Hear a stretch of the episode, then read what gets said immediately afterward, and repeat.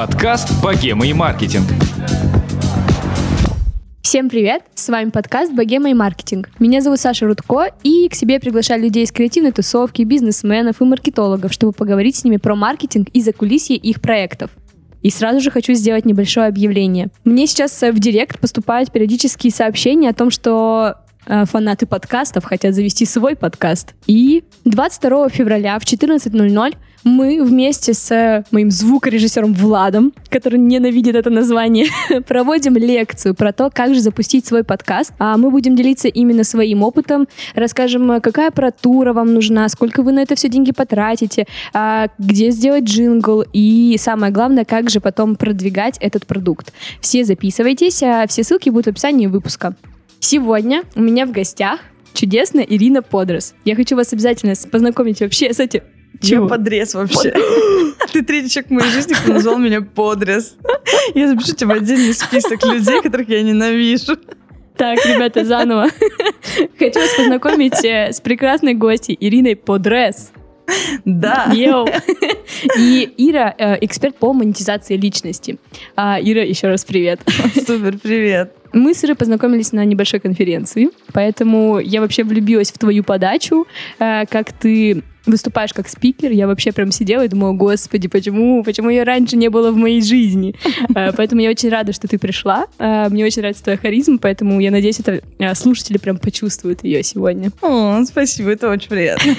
Расскажи, пожалуйста, вообще, почему монетизация личности такой, ну, необычный термин, мне кажется, даже. Расскажи вообще про твой путь и как ты к этому пришла, как вообще, что такое монетизация личности. Вот, столько у меня вопросов к тебе. Окей, давайте тогда сначала. Вообще монетизация личности появилась э, случайно, я бы сказала, то есть в ходе пути.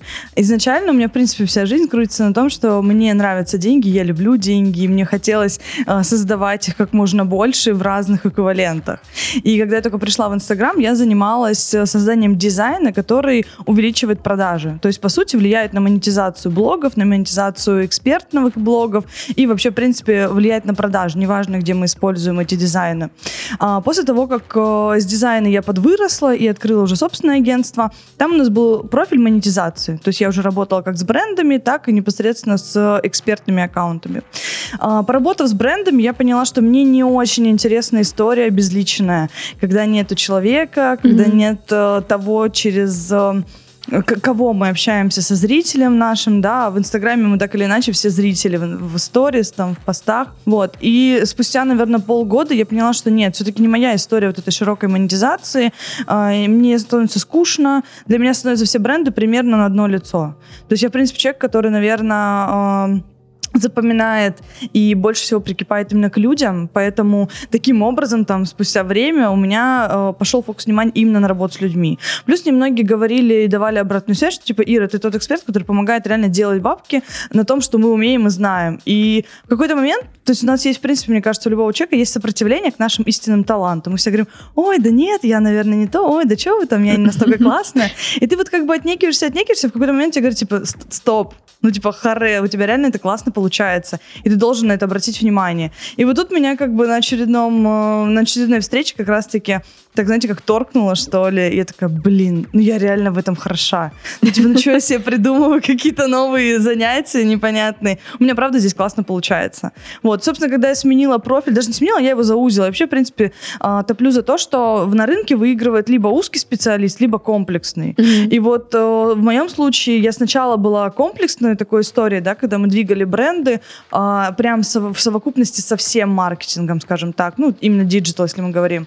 А, а потом э, начала, наоборот, сужаться. То есть комплексная история мне стала скучна, потому что для меня это казалось, как будто бы одни и те же алгоритмы, ну да, немножко подшлифованные, ну да, как-то в каких-то случаях они вроде как уникальные, но вот лично, на мой взгляд, мне казалось, это одно и то же. А люди, они разные. Как, как бы мы ни хотели. Это, то есть под каждого человека свой алгоритм? Эм, я не скажу, что под каждого человека свой алгоритм прям, но очень много индивидуальных особенностей. Алгоритмы психики примерно одинаковые, алгоритмы продаж тоже примерно одинаковые.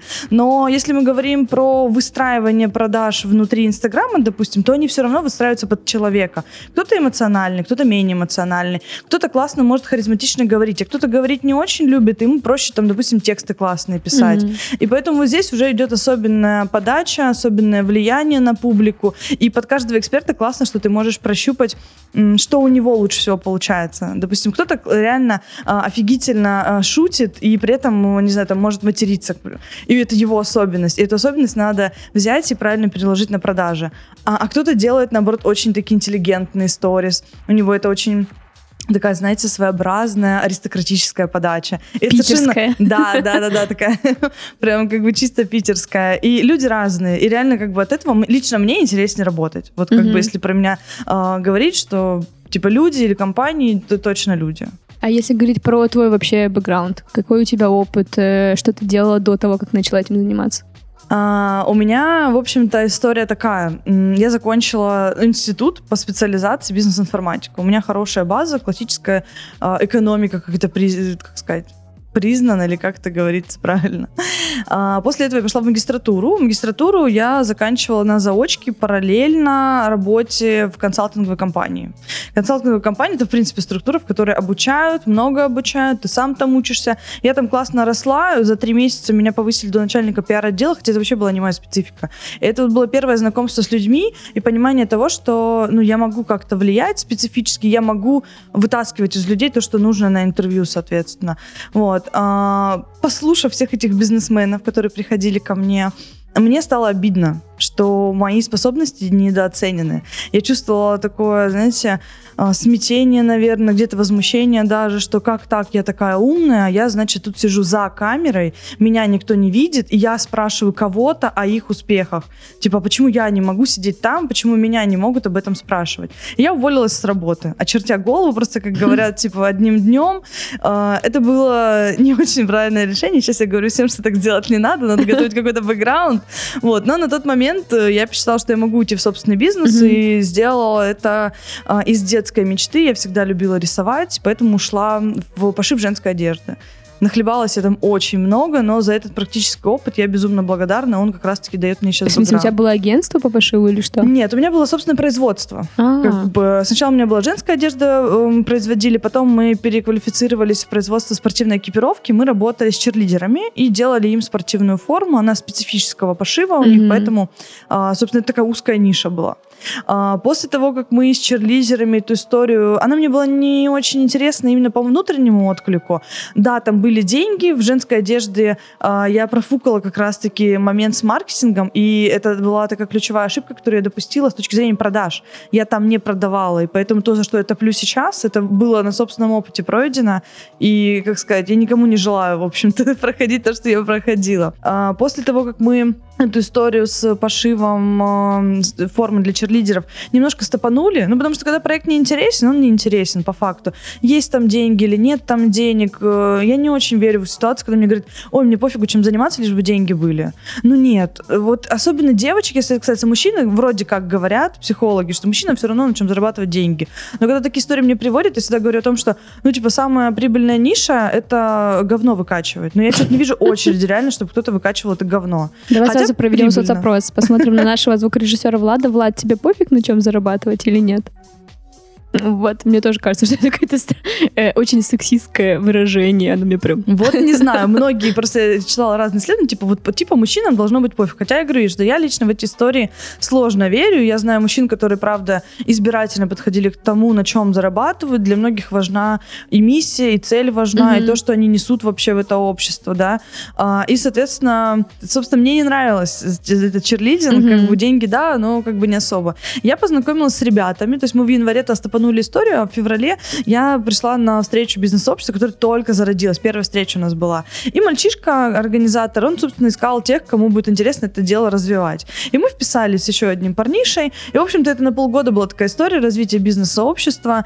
А, здесь была история про а, собственную реализацию, там классно и круто, но денег там не было. И у меня, короче, вот эти три истории, они были про то, что тебе классно, но нет денег, или про то, что у тебя есть деньги, но тебе не классно. Как странно, что в бизнес-сообществе не было денег, это типа Да, потому что на самом деле, если вы хотите сделать бизнес с партнером, обязательно обратите внимание на то, есть ли у них цели и какие. Если эти цели разные с вами по масштабу, или если Мгм. эти цели в принципе разные, возможно, у вашего партнера есть, к примеру, другой бизнес-проект, с которым он получает деньги, а этот проект у него для души, а у вас он и для души, и для денег тоже. И вот мы там разошлись, соответственно, как бы у них это был проект типа для души, а мне нужны были деньги. Ты же их любишь, да, да, срочно? да, я очень люблю деньги и не верю в историю реально без денег. Ну и, соответственно, как бы у меня было тогда вот прям падение жесткое.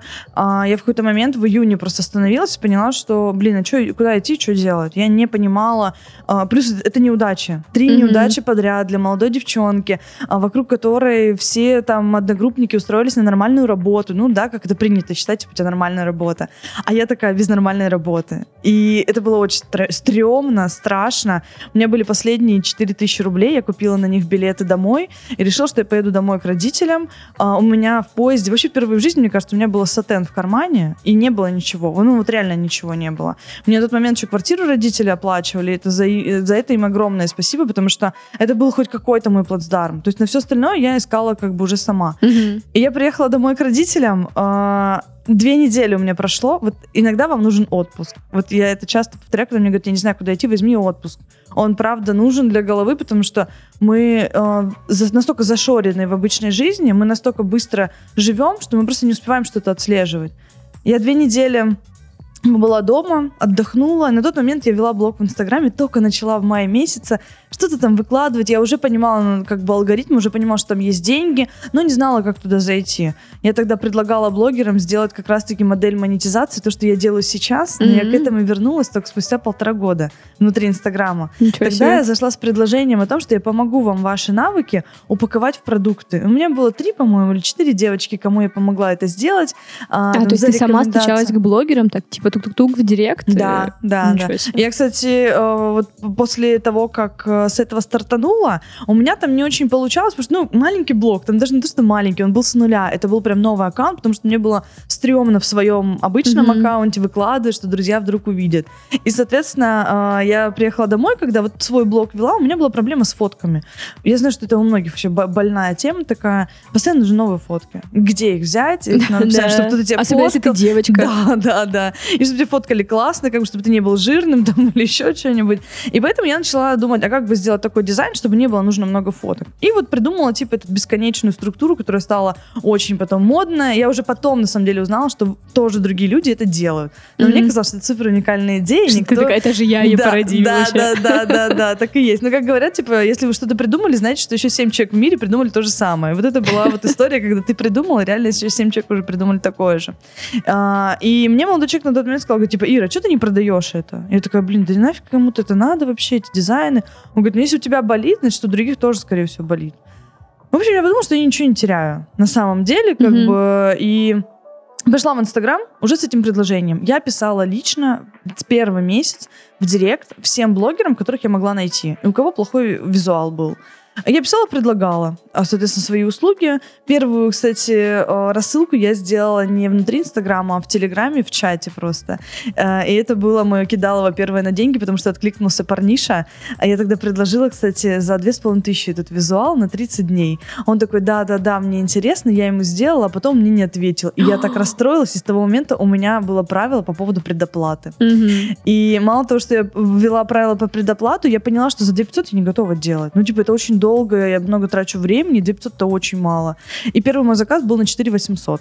Я закрыла э, девушку, а, тоже, по-моему, кстати, с чата Телеграма. Мы оформили с ней сделку через Юду, чтобы ей не было так страшно, потому что, типа, я как бы Мгм. новичок, у меня даже кейсов не было. У меня был мой визуал, и вот этот визуал, который я этому парню сделала, который меня прокинул. Но все равно спасибо этому парню, видишь, у тебя хоть Да. что-то было. На самом деле это был крутой урок вообще с точки зрения предоплат. Э, Это вот, кстати, мне кажется, даже более ключевое, чем там этот кейс, который у меня Мгм. появился еще плюс один, потому что, в принципе, сейчас много экспертов, кто работает без предоплаты, они часто жалуются, что у меня график скачет, у меня люди сливаются, не приходят. А когда ты взял предоплату, твой клиент сразу становится более осознанным и ответственным. И ты, в принципе, тем, что ты берешь предоплату, ты отсеиваешь всех идиотов, которых можно отсеять на первом как бы, таком Мгм. касании с ними. Собственно, вот с этого началась моя история вообще в Инстаграм. Я пришла туда как человек, который разбирается в дизайне и э, том, как можно сделать деньги. Хотя, кстати, эта компетенция тоже э, из серии была, что я сама ее у себя не видела. Мне ее вернули, так сказать, типа, Ира, ты умеешь это делать классно. Мгм. Три месяца я делала визуал. Вот первый месяц у меня был доход 40 тысяч, потом 70, и в третьем месяце уже 140. То есть я росла в геометрической прогрессии просто. Наняла себе девочку-помощницу, которая делала уже рассылку по блогерам, а я занималась непосредственно созданием визуала и закрытием чека на продажу. И в сентябре как раз-таки, вот когда у меня такой доход был, я пошла учиться. Мне Мгм. нужно было, чтобы мне помогли упаковаться правильно. Преподаватель на курсе, она как раз-таки сказала, что ты намного больше, чем про визуал. У тебя крутые компетенции в пиаре, у тебя крутые компе- компетенции аналитические, ты просто этого не, не видишь и не признаешь. И в тот момент я вот как раз-таки начала думать, а что так, а что не так. У меня стал расти а, на сарафанке органично клиентский поток, я начала набирать сотрудников, плюс ко мне начали обращаться люди, которые просили как раз-таки стратегию Мгм. не просили меня делать визуал, они хотели другой помощи. И вот тогда, наверное, получается там октябрь, ноябрь и еще немножко декабря я об этом думала, а в феврале уже открыла агентство по монетизации. Вот. И мы начали расти дальше уже с агентством. Блин, слушай, у тебя такой интересный путь. Я просто слышала краткую версию этого э, твоего пути, и сейчас мне прям такая ничего себе, это очень здорово.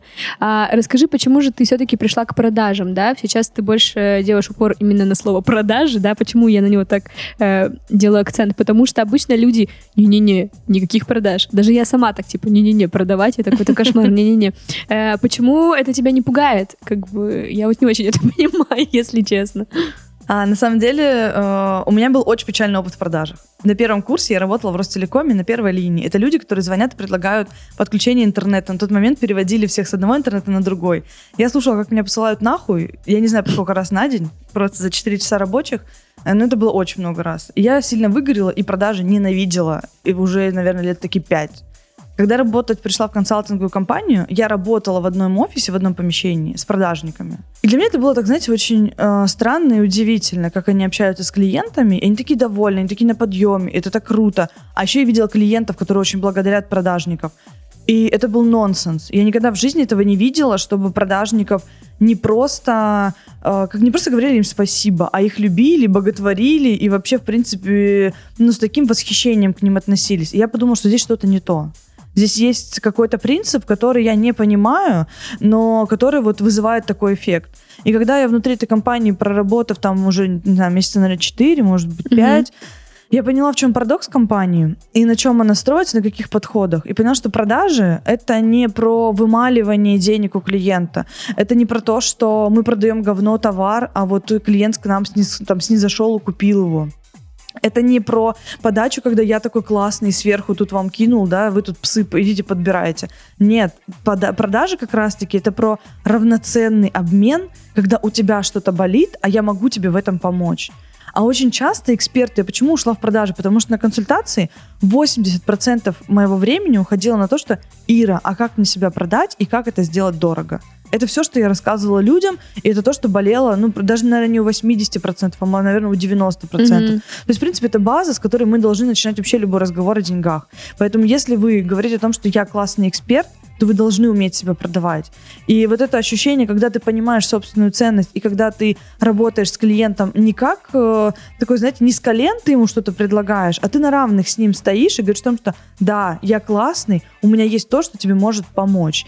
И сейчас, когда я вижу, как люди меняют свое отношение к продажам, я понимаю, что я пошла в нужное русло и помогаю им, вот, наверное, самый главный затык преодолеть. Потому что экспертов крутых, ну, очень много. Я вижу огромное количество людей, которые приходят ко мне на курсы, на личный э, коучинг, на консультации, которые имеют бэкграунд даже не в несколько лет, а в несколько десятков лет. И они мне говорят о том, что я еще недостаточно хорош. Мне кажется, я прода- э, прода- ну, не могу продавать слишком дорого, или и, им кажется, что не- и дорого и никто не купит. Но эта история вообще про другое. Мгм.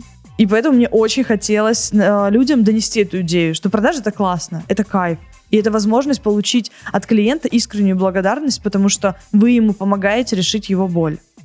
А вот ты как раз про это очень много еще и в своем блоге говоришь, и мне очень нравится одна из твоих таких мыслей, да, которые ты аудитории посылаешь каждый раз, что не обязательно быть блогером для того, чтобы да, свою экспертность монетизировать. Э, расскажи вообще, какие есть способы монетизации именно не как блогеры, да, которые там бесконечные чек-листы продают, непонятные, которые просто из интернета скопированы. А вот если ты эксперт, что ты конкретно можешь монетизировать? То есть если это консультации, я так понимаю, да, э, что это еще может быть? Во-первых, начну с того, что э, быть блогером точно не обязательно. И, в принципе, я на доход в полмиллиона вышла, когда у меня было 1800 человек в блоге. Я вообще была не то, что не до блогером, я очень далека была от блогера, в принципе. И это плюс за то, что э, влияет не количество вашей аудитории, а ее качество и то, как вы с ней взаимодействуете. Поэтому, если у вас есть аккаунт, который вы ведете, у нас сейчас, мне кажется, мир медиа, и мы, в принципе, все находимся в, так или иначе в этом информационном пространстве, mm-hmm, поэтому у нас у каждого да. есть какие-то соцсети. И в этих соцсетях вы можете рассказать как минимум своему близкому и около близкому окружению о том, что вы можете э, делать, чем вы можете быть им полезны. И очень часто история просто элементарно про близкое окружение, она сразу срабатывает. Типа, я могу консультировать вас вот по такому вопросу. И тут же откликаются те знакомые друзья, с которыми ты э, общаешься все время, они даже не думают, что ты в этом можешь помочь им. Вот. Поэтому, что касается того, что эксперт может монетизировать. Э, история про чек-листы, она, конечно, обосрана блогера, я не могу по-другому сказать. Так и есть. Да, но здесь важно то, как вы отстраиваетесь, потому что, по сути, я сейчас тоже выбрала формат вебинаров, и, казалось бы, вебинары тоже очень заезженные, их тяжело продавать. Но здесь важно то, как вы отстраиваетесь от конкурентов, как минимум за счет цены, как mm-hmm. минимум за счет э, той ценности, которую вы даете, и достаточно запуска одного-двух э, продуктов для того, чтобы аудитория начала понимать, какой глубины ваша экспертность, и начала, соответственно, к вам возвращаться. Поэтому формат на самом деле на продажи не влияет. Очень часто люди заморачиваются на том, а какой формат выдать курс, э, какой-то интенсив, э, там офлайн, онлайн, короткая встреча, длинная, не это играет значение. Играет значение то, какую боль вы нащупали аудитории э, и какая боль будет следующей. Вот это то, что влияет на продажи на ваши непосредственно.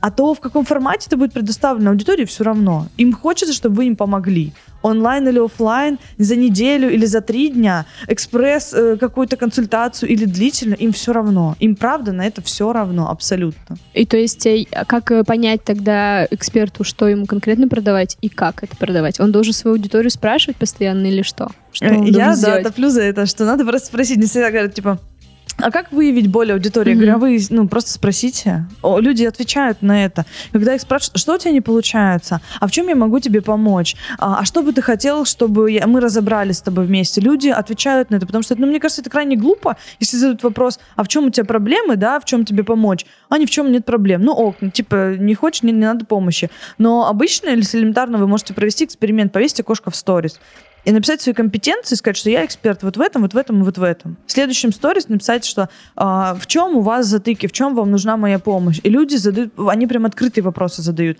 Более того, я вам скажу, я в названии своих вебинаров и вообще обучающих продуктов а, беру прям фразы, которые мне в окошко это присылают. Mm-hmm. Как продавать себя? Как продавать себя дорого? Как найти свое предназначение? Не надо придумывать. Эксперты все время э, запутываются в том, что, а, как бы посложнее придумать, как бы не надо мудрить. Возьмите то, что аудитория вас спрашивает. Она потом и покупать это будет. Потому что вы взяли их формулировку, которая у них болит. Взяли, э, переначали ее, грубо говоря, и вернули им. И они такие, о, классно, у меня же был такой вопрос. А я прям э, подумала сейчас про то, что они, скорее всего, и в Яндекс или в Google идут ровно с этим Конечно. же вопросом, и ты можешь где-то заиндексироваться сразу. Да, да. Хороший метод. Один из способов это, конечно же, курсы, да, еще, которые тоже сейчас и блогеры, и просто эксперты, и плохие эксперты, и хорошие эксперты все время продвигают. И, ну, сейчас все говорят, да, вот это слово инфобиз mm-hmm. с таким вообще э, отношением к нему, типа, фу, инфобиз, mm-hmm. вот, инфо-цыгане и так далее. И вот у меня несколько сразу же вопросов. Во-первых, считаешь ли ты себя инфобизнесменом? Mm-hmm. И как же вообще а, быть хорошим экспертом, действительно хорошим? Как им не замораться об это слово инфобиз? Ну, то есть э, только потому, что оно действительно сейчас у него такой ужасный какой-то оттенок имеется. Что же делать? Э, скажу, что да, я считаю себя инфобизнесменом, потому что я в любом случае в этой структуре. Я могу придумать себе любое другое название, могу сказать, что я там эксперт в том-то или в том-то, но я все равно внутри этой структуры, я все равно использую эти механики, а, я все равно создаю онлайн-продукт. И поэтому здесь, конечно, можно отстраивать за счет каких-то других слов, но суть от этого, к сожалению, не поменяется. А, и да, мы играем а, по по правилам, да, которые уже сформированы, но, знаете, меня в эти моменты успокаивает то, что инфобиз только в самом начале пути. И у нас, если сейчас там доля рынка 5%, то и в деньгах, соответственно, это очень маленький эквивалент еще занят очень. Через 4 года ему прогнозируют огромный рост. И в этот момент я думаю о том, что, ну окей, ну ладно, ну да, сформировано вот такое начало. Ну, блин, типа первый блин комом, ничего страшного. Дальше сейчас, на самом деле, это очень сильно начинает чувствоваться, когда в инфобиз приходят реальные эксперты. Потому что изначально в инфобиз пошли кто? Кто не смог устроиться, э, ну, хорошо в жизни, да, они пошли обучать. Плюс БМ дали такой старт, как бы, не очень хорошие с точки зрения инфобиза, потому что очень много экспертов левых именно оттуда. Mm-hmm. Возможно, БМ помогает тем, кто приходит туда с бизнесом с точки зрения мотивации получить какую-то, но вот с точки зрения инфобиза, да, говна очень много оттуда пришло, потому что там идея про то, что заработай любой ценой. Но если мы посмотрим сейчас тот же Инстаграм, там очень много сейчас приходит экспертов с офлайна, кто имеет хороший бэкграунд, кто имеет хорошее образование. если в какое-то время, допустим, в прошлом году, э, в этом году еще как бы чуть меньше эта тенденция, но в прошлом году это было особенно, что типа бросайте школы, мне тут 15, мне 16, мне Ой, 20, да, да, да. я тут, значит, не в универе не учился, и вот я зарабатываю. Сейчас тенденция идет ровно обратно. Сейчас все начинают искать э, корочки, и следующий год он будет как раз-таки про такой уже, знаете, хороший базис в образовательном плане, а будут смотреть не только твое там бакалавриат, будут смотреть у кого магистратура, у кого аспирантура, у кого есть какие-то другие заслуги. То есть мы просто проходим этот некий путь модификации, что ли. Mm-hmm. То есть мы изначально, да, ну вот как бы только начинаем, да, вот в таких условиях, как бы. Но сказать, что из-за этого нужно не идти в инфобиз, ну, как бы, мне кажется, это глупо. При том, что если ты качественный эксперт, аудитория очень быстро понимает. Здесь же тоже надо смотреть еще на то, что это и на руку играет. Среди этого говна, если ты классный, ты вообще просто выстреливаешь с такой скоростью. И сейчас все люди, которые со мной хоть как-то соприкоснулись, они говорят о том, что, блядь, лучше мы не видели. Ну, просто это настолько клиентоориентированный подход, настолько крутого качества продукт, что, ну, просто реально э, в инфобизе они не встречали еще это. И я в этот момент радуюсь. Думаю, классно, что вокруг все дебилы, как бы, а я такая классная. Что ты делаешь как эксперт в таком случае, да, чтобы вызвать доверие у аудитории своей же? Я делаю качественный продукт и просто по-человечески отношусь к людям. На самом деле это многим кажется, типа, блядь, что вообще она несет? Но это очень простое правило. Делай качественный продукт. Делай больше, чем от тебя ожидают. Каждый человек, который пришел на мой продукт, по итогу говорит о том, что, блядь, пиздец, я даже не думал, что будет так. И вот это ощущение, как бы, я жду от них. Я готова вкладываться в свой продукт больше, а, чем от меня, правда, этого ждут. И, соответственно, мне не нужно потом рассказывать на втором, на третьем, пятом, десятом своем продукте, что я классная. Люди говорят это за меня. И если многие блогеры заранее скринят э, какие-то хорошие о них слова или какие-то результаты, чтобы потом в прогреве это использовать перед там курсом или еще чем-то, то у меня сейчас такой поток этой информации, что я просто скриню и выкладываю это каждый день. Потому что мне просто тупо э, этого много. И, соответственно, когда мне на вебинаре задают вопросы про то, Ира, как сделать так же, я говорю, делайте просто качественно. Ну, это очень простой критерий. Но почему-то в России, вообще, в принципе, мне кажется, в российском бизнесе это не очень такой принятый критерий. У нас все стараются сделать на полшишки и при этом заработать миллионы. Но так не бывает. Есть такое, да, как да, бы, да. Вот просто делайте качественно. И, правда, делайте на совесть, так, чтобы вам самим хотелось этот продукт купить, чтобы вы вот просто смотрели на него и думали, это моя гордость. Это правда то, что я вложился в 100%, а лучше вообще в 120% чтобы ну, не было момента, где к вам можно прикопаться. Можно сделать, я не знаю, там, все на гид-курсе делают там какие-то продукты или просто запись какую-то. У нас там отдельный сайтец для просмотра записи. Мелочь, казалось бы, да, там, да, мы потратили какое-то время, но это людям приятно, людям удобно. Они в одном месте могут посмотреть, скачать сразу презентацию, скачать домашнее задание. Они тут же могут оставить отзыв. Это такие а, вещи маленькие, но которые а, с собой олицетворяют заботу о клиенте. И вот, кстати, в консалтинговой компании, где работала, там было правило трех ручек. Три ручки, казалось бы, типа какой-то идиотизм. Зачем на встречу брать три ручки? Одна для тебя, одна для клиента, а третья запасная. Если у кого-то из вас она не сработает. И вот э, забота вообще истинная о клиенте, она проявляется всегда в мелочах. Не в том, как ты в общем что-то сделал, да, потому что мы и помним потом мелочи. Какую-то печенюшку в кафе, кофе, открыточку в каком-то магазине, там, где мы купили платье. Вот эти мелочи, они по итогу складывают у клиента ощущение о нас. А было нам здесь классно или не было? И вот если с вами классно, вам вам всегда будут возвращаться. Хорошие слова. Как же ты сейчас э, продвигаешься в Инстаграме? Я так понимаю, что ты в основном через своих же подписчиков сейчас двигаешься, да? Ты ни у кого не закупаешь рекламу. Я закупаю сейчас, закупала рекламу в декабре. А, Если мгм. честно, э, расстраиваюсь с каждой вышедшей рекламой. Почему? Э, Ну, как сказать, если раньше реклама у блогеров там заходила с одной интенсивностью, да, с одной эффективностью, то сейчас, конечно, результаты разные. Есть подписчик у меня прям классный, в рекламе выходит там по 4 рубля, я радуюсь, хлопаю в ладоши, а есть подписчик типа по 40 рублей, и я расстраиваюсь дико. Если мы говорим про реальное продвижение, я не вкладываю сейчас вообще ничего в продвижение, мы копим бабки на свадьбу, как бы все продвижение, которое у меня есть, это, и, вернее, все продажи. На самом деле суть-то не только в продвижении, да, как ты это монетизируешь по итогу. Да-да-да. Вот. И моя задача сейчас это максимум э, вытаскивать э, из блога денег на том, что есть. И, в принципе, я всегда говорю о том, если вы не умеете монетизировать то количество подписчиков, которые есть сейчас, неважно, это тысяча, две тысячи, три тысячи и так далее, э, э, реклама вас не спасет. То есть многие говорят, у меня мало продаж, пойду на рекламу. Нет, научитесь отрабатывать э, рекламную подачу, научитесь правильно преподносить свой продукт, научитесь э, правильно взаимодействовать с аудиторией, чтобы она у вас хотела купить, и вы могли продавать дальше. И вот когда у вас эта связка сработает, вы посмотрите, как это, в принципе, монетизируется, и посмотрите, что реклама, на самом деле, да, конечно, она увеличит прирост денег, но очень часто люди начинают вливать в рекламу тогда, когда у них модель еще не работающая. Поэтому вам сначала надо отточить модель, которая есть сейчас, а потом уже идти на рекламу. И сейчас вот мы тестировали подачи, я не знаю, мы, наверное, порядка 30, может быть, тысяч рублей вложили в рекламу блога, тестировали разные подачи на разных блогерах, разные целевые аудитории. Это делалось просто для поддержания, скажем так, э, вообще уровня подписчиков, потому что все знают, что идут отписки, да, и нам надо Да, как-то да-да-да. балансировать плюс-минус на них. Вот. Но сказать, что я продвигалась, э, чтобы новую аудиторию привлечь, нет. Я работала с той аудиторией, которая есть, и, в принципе, сейчас к продвижению иду, но, знаете, скрипа сердца. Потому Просто. что свадьба скоро, да? И свадьба скоро, да, на нее денег надо много. И плюс э, продвижение, оно это такое да, очень рисковое дело. Его нужно делать на холодную голову, э, без эмоций, потому что ты расстраиваешься. Ну, вот по-хорошему, да, если мы так будем говорить, конечно, тебе неприятно. Ты отдал деньги блогеру, который, от которого зависит рекламная подача и от того, сколько тебе придет аудитории. Поэтому я сейчас вообще переквалифицируюсь, так скажем, на таргет. У меня молодой человек, соответственно, этим занимается. И таргет — это то, чем можем управлять плохо зашло, остановили, там, тысячу рублей потратили, ничего страшного. Блогерам это делать не можем. У меня были рекламы, ну, относительно дорогие, которые не зашли.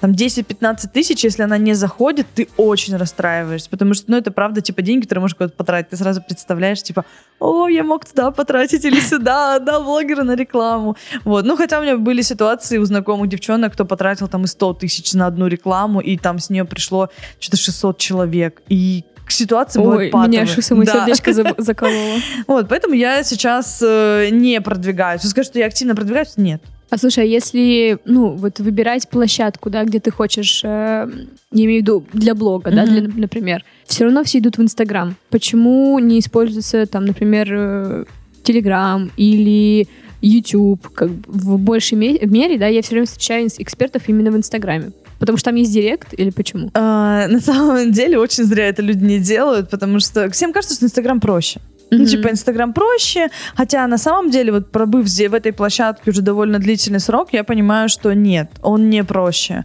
И он не проще прежде всего с того, что тебе нужно 24 на, с- на 7 быть с людьми, и тебе там нужно транслировать свою жизнь. Никто об этом не задумывается в самом начале. Всем кажется, я запишу сторику на 15 секунд, и бабло повалит. И поэтому туда идут эксперты. Да, с одной стороны, там есть история про то, что можно легко показать себя как личность. Когда мы показываем себя как личность, люди, конечно, к нам прикипают. Мы им нравимся или не нравимся, можем какие-то эмоции у них вызывать. В любом случае, к нам очень тяжело оставаться равнодушными. На Ютубе или тем более в Телеграме сложно показать эту историю. Но Мгм. если мы говорим про то, что вы хотите именно монетизацию, вы не хотите такое, знаете, как сказать, ощущение медийности прям большое. Вы не хотите, чтобы вас э, понимали и чувствовали как человека, разделяли ваши там ценности, то ну, можете спокойно, как минимум, в Телеграм. В Телеграме вообще очень крутая аудитория, очень осознанная, платежеспособная, там она более глубокая. И в Телеграме у многих клиентов маленькие каналы, там по 500 человек, конвертят лучше, чем Инстаграм на несколько десятков тысяч. Это так на секундочку. Как. Поэтому если вы выбираете площадку, где пойти продвигаться, то я бы продвигалась в Телеграм, потому что там как минимум не надо делать те же фотки. Там не надо постоянно держать аудиторию внимания, там не падают охваты. Ты можешь неделю ничего не писать, можешь месяц ничего не писать, а потом написать, и твой канал поднимется у человека в топ. Мгм. Этого нет в Инстаграме. Никто автоматически в топ не поднимается. Тебе нужно порвать жопу на британский флаг, чтобы хоть кто-нибудь как-нибудь тебя заметил вообще. В Телеграме этого нету. Но почему-то эту площадку как-то еще не очень недооценивают. И YouTube, кстати, вот я сейчас на YouTube очень серьезно думаю, потому что как раз-таки устала от ежедневной трансляции жизни. И у меня, по сути, появляется ощущение, что типа я живу свою жизнь через стекло. Как будто мне все время надо что-то снять. Даже если я элементарно села отдыхать, надо снять свой отдых. Ты же отдыхаешь, а как никто не узнает, что ты отдыхаешь, а помыл посуду, а это тоже надо снять. И причем вот эта бытовая жизнь, она экспертов очень часто выбешивает больше всего, а она держит просмотры. Всем кажется, типа, тупой контент, никто не смотрит, кому это надо, а люди смотрят как раз-таки вот этот тупой контент. И ты как эксперт mm-hmm. вынужден его снимать, чтобы у тебя не падали просмотры. Э, да, Оля Кравцова же у себя в вебинарах как-то рассказывала про то, что людям очень нравится такой просто обычный какой-то бытовой да. Э, момент из жизни, там показывать, как ты идешь за хлебом или еще зачем-то, потому что ты можешь себя с этим человеком да. ассоциировать да. сразу же. Я недавно посмотрела твой вебинар, который «Как продавать легко». Мне очень понравилось. Вообще, мне очень понравилась тема, что ты объясняешь через небольшие мультики. Mm-hmm. Мне кажется, это вообще гениально. Ты знаешь, вот как э, в школе бы так объясняли, нам, мне кажется, я бы поумнее была сейчас.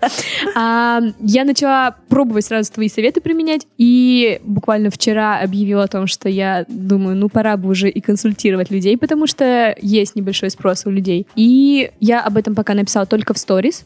А, сколько вообще должно пройти касаний аудитории, да, со мной, чтобы они в результате в большем количестве это покупали, либо там постоянно интересовались. Что еще нужно делать? Какие шаги предпринимать экспертам, чтобы аудитория все-таки до них дошла и купила что-то у них? А, вообще, если мы говорим про продажу экспертов, есть три важных составляющих. Первая из них это трансляция экспертности. Это тогда, когда мы рассказываем о том, что мы вообще консультируем, мы вообще что-то проводим, мы вообще имеем знания вот в этой области, мы можем вообще с чем-то помочь. Очень часто люди думают, что другие люди должны интуитивно догадаться о том, что они что-то знают. И делают это не как в стол. Типа, кто-то пишет стол, да, так и я вот консультирую стол и никому об этом не рассказываю. Мы должны об этом говорить. И говорить об этом постоянно. В этом нет ничего страшного. А, это, наоборот, это наш вид деятельности. Мы ежедневно с этим соприкасаемся. Второе, что необходимо, это а, кейсы и наш личный опыт. Очень часто эксперты пренебрегают этим пунктом, а, особенно личным опытом. Если кейсы они еще выкладывают, то личный опыт как раз-таки многие замалчивают. А он здесь важен. важен. А что ты имеешь в виду под личным опытом? Личный опыт — это путь, который ты сам прошел. Вот, допустим, ты пишешь подкаст, это твой личный опыт. Если ты консультируешь людей о том, как им вывести свой подкаст, то тебе о создании собственного подкаста нужно говорить. Угу. Потому что история про то, что у меня есть подкаст просто, и о том, как мы его создаем, с чем мы сталкиваемся, э, какие у нас здесь навыки, какие знания, что здесь нужно для того, чтобы вообще его запустить, вот это важно. А, частенько есть такая история, что у меня подкаст, приходите консультироваться. И людям сложно понять, типа, а почему к тебе надо идти, что то такого может быть. Может быть, я не знаю, тебе все настроили, ты просто приходишь в микрофон говоришь. Ну, почти а так и есть. Сама идея, знаешь, что идея подкаста — это твоя идея. Это да. Да, вот. Соответственно, здесь э, надо аудитории доносить э, вот эти моменты, что мы уже умеем, почему к нам стоит обратиться. И третье, что если первые два пункта еще с горем пополам народ делает, то третий пункт э, они считают типа ненужным. Там mm-hmm. есть история про призыв к действию. Вы должны направить аудиторию э, что-либо сделать, написать вам, позвонить, оставить заявку, кликнуть где-то, э, оставить плюсик в окошке там и все что угодно, чтобы люди э, показали свой интерес. Потому что когда мы не оставляем этот призыв, в конце возникает такое ощущение и чё? Вот я всегда говорю экспертам, если вы записали сторис, на который можно ответить «и чё?», значит, что вы не продаете. После любого продающего действия должна быть история понятна, типа, о, надо написать, о, там надо поставить плюсик. То есть у человека должна быть логическая связка в голове сразу сформи- сформироваться. Вот. И тогда, собственно, при любых раскладах, здесь, конечно, важно то, сколько вы транслировали изначально, если вы вообще никогда себе ничего не говорили, и тут начали о чем-то говорить. Понятно, что должно пройти определенный период времени. Ну, в среднем за две недели можно очень хорошо аудиторию прогреть, хорошо рассказать о том, что вы вообще умеете, а, что будет там после сотрудничества с вами, какие у вас преимущества, какая у вас база, а где вы учились, там, да, какой у вас там опыт в этом, с какими кейсами вы сталкивались, то есть какие задачи вы решали, какой ваш личный опыт. И это такой очень очень комфортный период времени, когда это и не затянуто, и при этом можно уже спокойно продавать, отклик аудитории будет хороший. Ты еще в своем вебинаре рассказывала про то, что нужно не только да, использовать сторис там, или посты, а там писать статьи, например, делать видео. Что ты сама из этого тоже сейчас делаешь или планируешь делать Мгм. как эксперт? А, ну, как минимум, я веду Телеграм. То есть у Мгм. меня сразу, как минимум, есть две площадки. Я записываю видео в IGTV. Не так часто, как хотелось бы, но записываю. У меня много оффлайн выступлений. За счет оффлайна, кстати, я хорошо выезжаю, ну, в отличие от тех, кто только в онлайне, допустим. Это подкрепляет хорошо экспертность. И сейчас я планирую запускать YouTube. Если мы говорим о, прод- о продаже, допустим, э, там каких-либо услуг, то раньше вот я делала рассылку в директ. То есть у меня был прям отдельный человек, которым этим занимался. Мгм. Я говорю в вебинаре вообще про исходящий поток. То есть часто люди сидят на попе ровно и ждут, что к ним должен кто-то прийти и постучаться. Такого не будет. Потому что история про то, чтобы к вам пришли, это прежде всего, когда вы о себе рассказываете. Сначала вы должны миру о себе рассказать как можно больше в разных форматах, э, офлайн, в онлайн, в каких-то, не знаю, видео, текст, все, что вы можете, до чего дотянуться и в каком формате можете сказать, вам надо это сделать. И вот сейчас, кстати, мы с Лерой недавно встречались, э, буду писать статьи уже на профессиональные темы именно в СМИ. Вот. Но тут тоже должна быть постепенность. Понятно, что если у вас, мне часто, кстати, такой вопрос прилетает, а что лучше развивать? Инстаграм, Ютуб, Телеграм, тебе ВКонтакте? Я вообще сейчас везде. Вот эта история про везде, это значит нигде. Выберите какой-то фокус. Вам нужно сначала одну площадку сформировать, потом уже к ней подтягивать другие, когда она дает вам результат. А, Сразу до кучи все делать, ну, довольно сложно. И понятно, что если вы вообще не делали никакой исходящей, если вы не писали видео, если у вас нет Инстаграма, Телеграма или еще чего-то, в один день вы это не сделаете. Ну, надо к этому, так сказать, холодно и логично подходить. Окей, да, классно, если есть там большое количество каналов, но сейчас у меня ничего нету, ресурсов у меня хватит на Телеграм. Круто, начну с Телеграм. Уже классно. Да, мне очень нравятся твои голосовые сообщения в Телеграме. Я очень люблю Телеграм, на самом деле, потому что сторис по 15 секунд э, это не, не мой формат с точки зрения того, сколько я всего хочу рассказать. Еще у меня был, знаешь, какой вопрос? Как крупные блогеры у тебя начали покупать вебинар? Просто я помню, ты не так давно выставляла Да. сторис про то, что там миллионники просто взяли и нашли твой вебинар. Я такая, что? Я тебя поздравила, конечно же. Мгм. Вот, мне хочется узнать поподробнее, как это произошло. Это вообще была очень интересная история. У меня на вебинаре э, были блогеры разного порядка изначально. И среди них была девушка, YouTube-продюсер. У нее вообще очень маленький блог в Инстаграм, но она была в чате больших блогеров как раз-таки. И после вебинара она была в восторге. Она сказала, говорит, Ира, это вообще очень круто, очень классно. И когда ее спросили в чате вот очень крупных блогеров, типа, посоветуйте что-то про продажи, она сказала, что у меня есть девочка, которая, у которой есть вебинары, как продавать легко и как продавать дорого. И спрос был просто дичайший, потому что она говорит, типа, Ира, тебя продало просто одно название. Не было описания, не было ничего. Просто формат, типа, легко и дорого. И, собственно, с того чата мы э, тогда 8 или 10 человек, вот как раз-таки крупных блогеров у нас э, пришло. Ну, это очень прикольно, на самом деле. Потому что, в принципе, если вы делаете, опять же, качественный продукт, которого нет на рынке сейчас, а, у вас нету конкурентов. Очень многие ребята всегда говорят, о, рынок инфобиза занят, занято то. Нет, качественных продуктов здесь очень мало. И когда я консультирую людей, мне говорят, что тут много конкуренции, нет ее здесь. Если бы она здесь была, не выстреливали бы так продукты. А из-за того, что а, сейчас э, нужно делать реально качественно, чтобы у тебя был хороший э, пиар и хороший спрос и вообще лояльная аудитория, то, соответственно, это получается, знаете, как само собой. Вот так и так получилось. Получила ли ты какие-то отзывы от них после вебинара? Они, во-первых, добавились ли они в чат? Я правильно понимаю, что у тебя есть чат, да? Да, да, у нас есть чат вебинара, да, они бы добавились в чат. И э, отзывы у нас крутые, у нас даже есть те блогеры, вот среди них как раз-таки миллионник, кто купил следующий вебинар. Для меня покупка следующего вебинара — это просто показатель того, что, типа, этот вебинар настолько был пушечным, что следующий вебинар люди купили вообще как бы не задумываясь. Часто ты говоришь про то, что люди занижают э, свою самооценку, и поэтому, да, там хорошие эксперты ставят низкую стоимость, например, на свои услуги какие-то.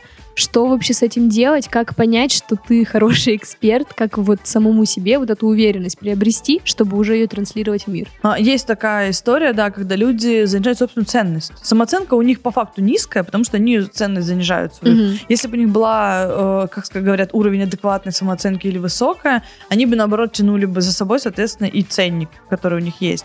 Я советую здесь сделать практические упражнения. Во-первых, синдром самозванца – это история всегда про личную терапию в психологии. Но так, если вы жутко боитесь, не хотите или еще что-то, то можно делать э, хотя бы минимальные действия для того, чтобы присвоить себе собственный опыт и собственные знания. Там есть история про, как минимум, оцифровку опыта. То есть вы должны выписать все свое обучение, все свои курсы, вебинары, э, любые программы повышения квалификации, которые вы проходили когда-либо. Вы должны выписать все награды, начиная со школьных лет, которые у вас были. Неважно, это была Олимпиада по математике в третьем классе или Олимпиада где-нибудь там в девятом классе. Неважно, это были спортивные соревнования или вы там танцевали в каком-нибудь коллективе. Нет, вы должны выписать весь этот пул абсолютно. И третья история — это про ваши личные, э, знаете, как сказать, особенности, да, про то, что вас любят, что вас хвалят. Очень часто нам люди говорят о том, что «О, ты классная в этом, у тебя классно вот это получается». Мы не всегда это можем отследить и присвоить себе, сказать, что да, я правда классная в этом. Люди многие сопротивляются, но как минимум мы можем попробовать вытащить то, к чему мы уже готовы. К примеру, ну да, я хорошо пишу, или там я классно, не знаю, там сочиняю что-то, или у меня хороший уровень креативности, или я круто пою. Мы должны начать вот эту историю сами себе проговаривать. И когда у меня на вебинаре люди, у них, конечно, был очень большой файл, я им создавала специально рабочую тетрадь, когда они оцифровали все то, что они сделали, они плакали от того, что недооценивают тебя настолько. Они говорят о том, что, блин, у меня такой опыт, у меня столько знаний, а я ставлю себе такую цену. Мы просто в жизненном потоке никогда не останавливаемся и не анализируем, что было до. Нам в данный момент всегда кажется, что у нас всего мало что надо было лучше, круче, что вот сейчас у того-то это, у того-то это, и нам все время а, недостаточно. Но вот это ощущение недостатка, это первое, что нужно отлавливать и возвращать себя, а, вот знаете, какой-то момент, где типа 2-3 года назад, а что у тебя было тогда? У многих 2-3 года назад не было ничего, и звали их вообще никак. А сейчас они в совершенно другом статусе. Но мы из-за того, что ненасытные такие, знаете, нам кажется, что нет, вот сейчас еще, еще больше. Особенно так делают о, достигаторы. Мы еще эту цель не достигли, mm-hmm. уже новую поставили. И когда мы до этой цели доходим, мы такие, ага, да, хорошо, галочку поставил, и я бегу дальше. Вот в этот момент как раз-таки важно выписывать себе прям. Мне это упражнение давала психолог, как раз-таки тоже, когда я приходила с запросом что я не могу начать коучить, у меня нет образования коуча. Я да? как раз хотела тебя спросить, был ли у тебя когда-то синдром у? Меня, да, было. Я говорю, все, что я проговариваю в вебинаре, это в том числе и моя личная история. Я ее просто проработала и сейчас могу подкрепить своим личным опытом. Поэтому продажи хорошо у меня идут, потому что личный mm-hmm. опыт там есть. А, был, конечно, неоднократно была история про самозванца. И на самом деле перед каждым запуском вебинара я всегда говорю о том, что мне бы еще вот эту книгу надо прочитать, мне бы еще вот надо сейчас и вот это еще просмотреть. У меня молодого человека просто телепает в нервных конвульсиях, он говорит, Ира, ты когда-нибудь остановишься и перестанешь учиться. Конечно, он триггерит. Он в любом случае, если он есть, да, это нужно, ну, я не знаю, мне кажется, возможно ли вообще избавиться от него, но я уверена в том, что его можно контролировать, и с ним можно жить и работать по нормальным ценникам. Но его надо отслеживать. Сейчас мы перейдем к рубрике «Гаденькие вопросы от редактора». Это у нас есть гаденький mm-hmm. редактор, пока никто его не знает, но вот он составляет свои гаденькие вопросы. И первый вопрос такой.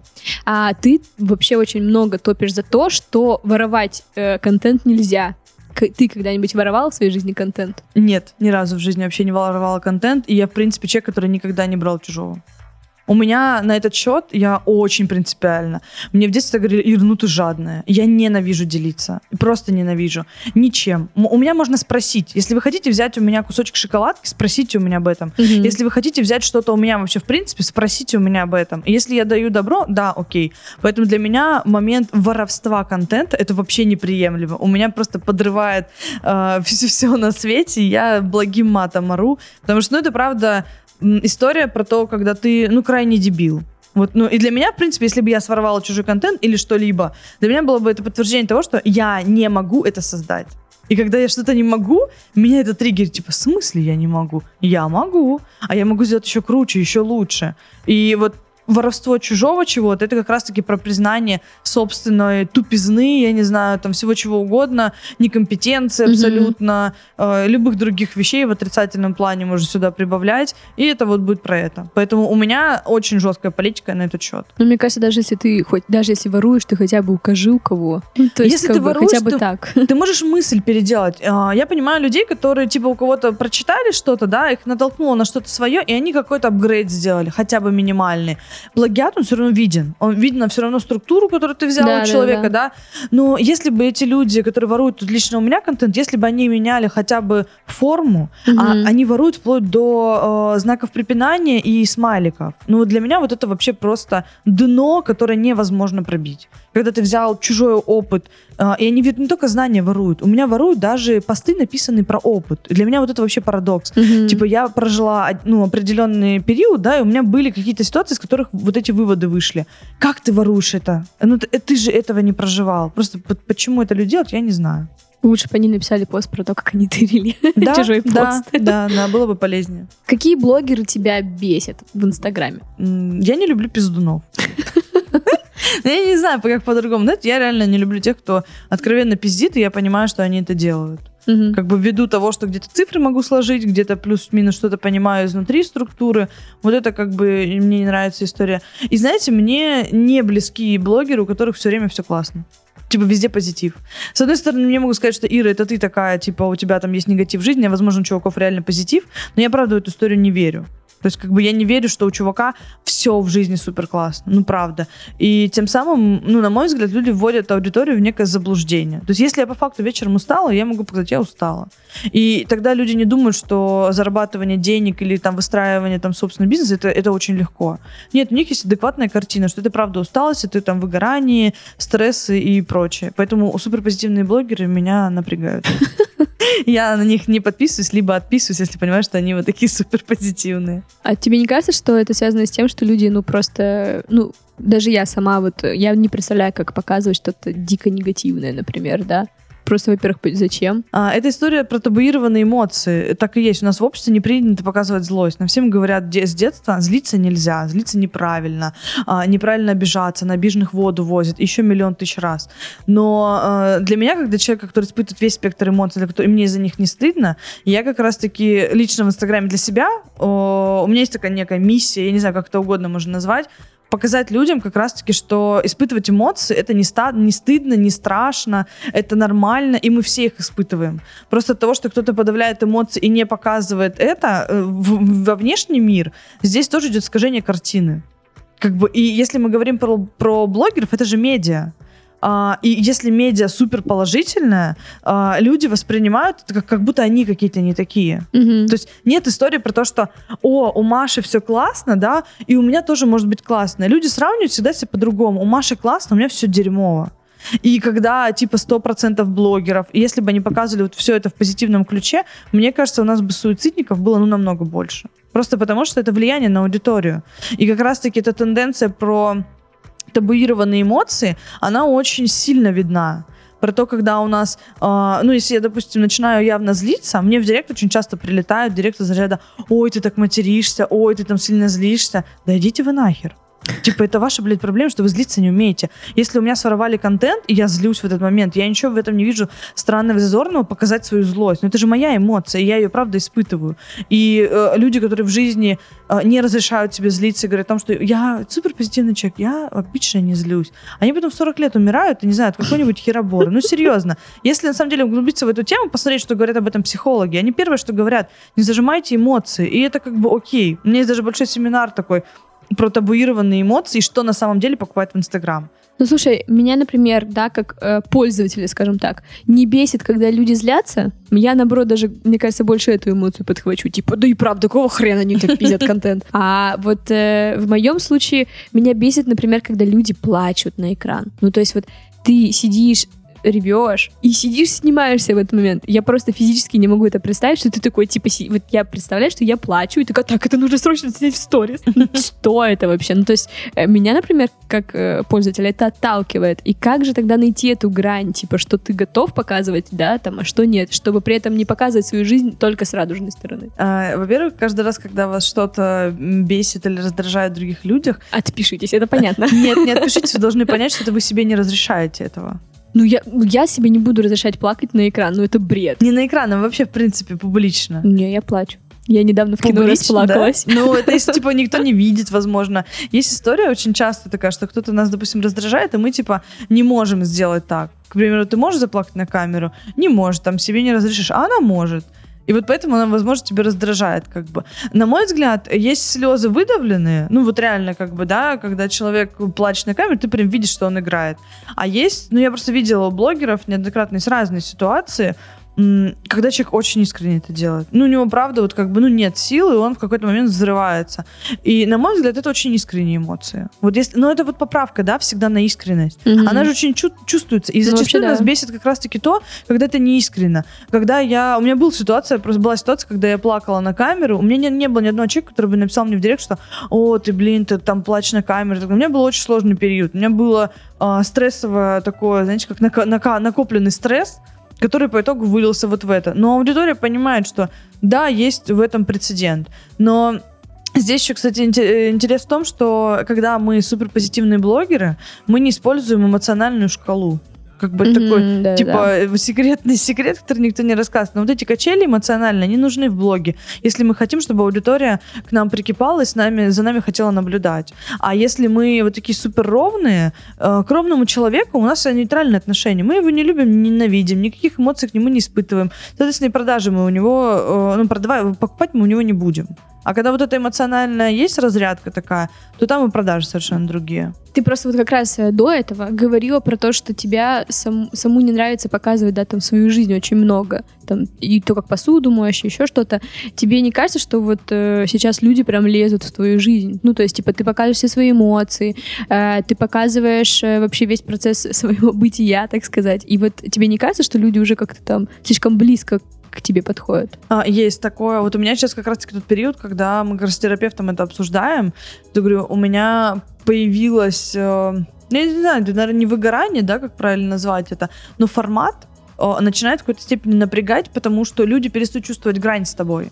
Меня вот это больше триггерит, что мало того, что они видят мою жизнь, они еще и позволяют себе высказываться о ней. Это же не просто так, что я ее показываю, я же еще обратку ловлю. И вот эта история, конечно, она эм, дискомфортная, хотя я очень благодарна аудитории своей, потому что у меня нет отшибленных на голову, мне не прилетает какой-то дикий хейт в директ. У меня очень понимающая аудитория. Но даже несмотря на это, советы какие-то, да, там, рекомендации, э, они периодически напрягают как бы есть эта история, что слишком они близко и хочется отдалиться. И сейчас у меня вообще есть история про то, что мне хочется прям максимально отдалиться. Ну, это как маятник качается, да, тебя сначала в одну mm-hmm. сторону, типа максимальной открытости качнуло, а потом непременно тебя качнет в другую сторону. И здесь вот важно поймать калибровку некую, типа, а как мне классно? Чтобы вот, вот это видели, а вот это не видели, вот это останется мое. Но это век медийности. Сейчас мы в неком, знаете, таком состоянии находимся, когда мы щупаем мы не понимаем, а как должно быть. Вот я зашла в Инстаграм, когда уже здесь было много блогеров. Вот они уже играли по определенным правилам. И я в эти правила должна была вписаться. И я вот вписалась в эти правила, играю по ним и понимаю, что мне вот сейчас лично мне не классно. Я другого склада человек, и мне хочется как-то все-таки иметь разграничение. И я только сейчас начинаю отслеживать вот этот момент, а как мне лично, вот мне или подрез будет хорошо, какие грани здесь должны быть установлены а, и что здесь должно быть соблюдено. Но я вам скажу, что это тоже такой момент, когда тебе страшно. Ты начинаешь играть против рынка. Типа рынок вот так себя ведет, а ты говоришь, нет, мне эти правила не подходят, я хочу по другим правилам играть. Мы так выстраиваем вебинары, и вот продажу вебинаров, там и цены и так далее. И это вот реально это риск, который либо оправдается, либо нет. То есть ты либо вообще аудиторию максимально похеришь, а, либо это правда взлетит, вот как взлетели вебинары, и как бы будет классный отклик. Но, как говорится, кто не рискует, тот не пьет шампанского. Надеюсь, мы выпьем. Да, жалко, надо было принести себе бутылку. Вопросы закончились, между прочим. А, Я хотела тебя попросить, э, так как моя аудитория, да, подкаста, это в основном а, эксперты по продвижению, это либо СММщики, пиарщики, там, маркетологи, в общем, все-все-все на свете. А какие бы у тебя были советы э, по возможно, по продвижению, по подаче себя эксперта именно в этой области? Это интересный вопрос. А, я, наверное, посоветовала бы следующее. Первое, что вам нужно сделать, это стать собой. Очень часто пиарщики, маркетологи и прочие специалисты за большим количеством знаний, к сожалению, не показывают собственную личность, а покупают у вас прежде всего лично вас лично к вам, как Саша Рудко, там, как Ири Подрез, клиент идет и говорит, я хочу работать именно с вами. И поэтому, когда мы говорим о, так скажем, эм, серых кардиналах, да, вот этого, этой всей индустрии, кто все это двигает, наверное, здесь я бы это посоветовала. И относительно продвижения, На мой взгляд, э, проще всего двигаться тогда, когда ты очень искренний. Я поначалу переживала о том, что я, допустим, матерюсь.